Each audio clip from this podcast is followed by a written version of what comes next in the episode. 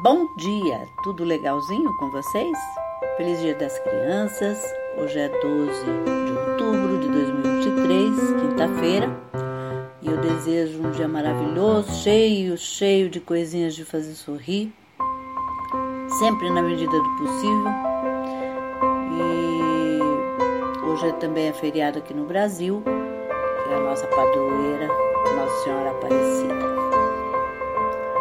receita de hoje é um bolo recheado e os ingredientes que você vai precisar para esta receita são: para massa, 8 ovos, uma xícara de chá de açúcar, uma xícara de chá de leite, duas xícaras de chá de farinha de trigo, uma xícara de chá de castanha do Pará moída, uma colher de fermento, uma colher de sopa de fermento em pó, manteiga para untar, farinha de trigo para polvilhar, o recheio de chocolate uma lata de creme de leite, um tablete de chocolate Nestlé Classic, Classic, meio amargo, o recheio de baba de moça, uma lata de leite moça, um vidro de leite de coco, quatro gemas. Para cobertura, uma xícara de chá de açúcar, quatro claras e castanha do Pará moídas para decorar. O modo de preparo da massa. Em uma batedeira, bata os ovos até dobrarem de volume, adicione o açúcar e bata mais um pouco. Diminua a velocidade da batedeira e junte o leite. Desligue a batedeira e acrescente a farinha de trigo, a castanha do Pará e o fermento e misture delicadamente. Despeje em uma forma redonda, de 28 centímetros de diâmetro, untada e polvilhada e leve ao forno médio alto a 200 graus, pré-aquecido por cerca de 30 minutos.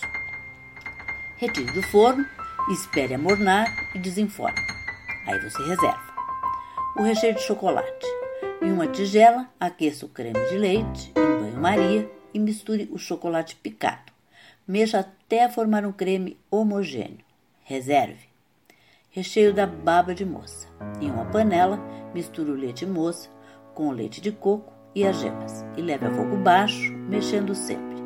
Assim que ferver, cozinhe por cerca de um minuto até engrossar. Retire do fogo e espere esfriar. Reserve. Cobertura. Em uma panela, misture o açúcar com meia xícara de chá de água e leve para ferver, sem mexer, até obter uma calda em ponto de fio. Enquanto a calda se forma, bata as claras em neve. Sem desligar a batedeira, despeje a calda em fio quando estiver no ponto até que a tigela da batedeira esfrie.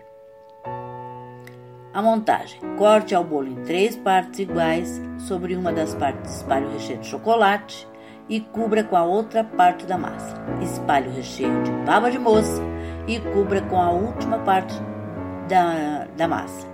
Espalhe o marshmallow sobre todo o bolo e cubra com a castanha do Pará.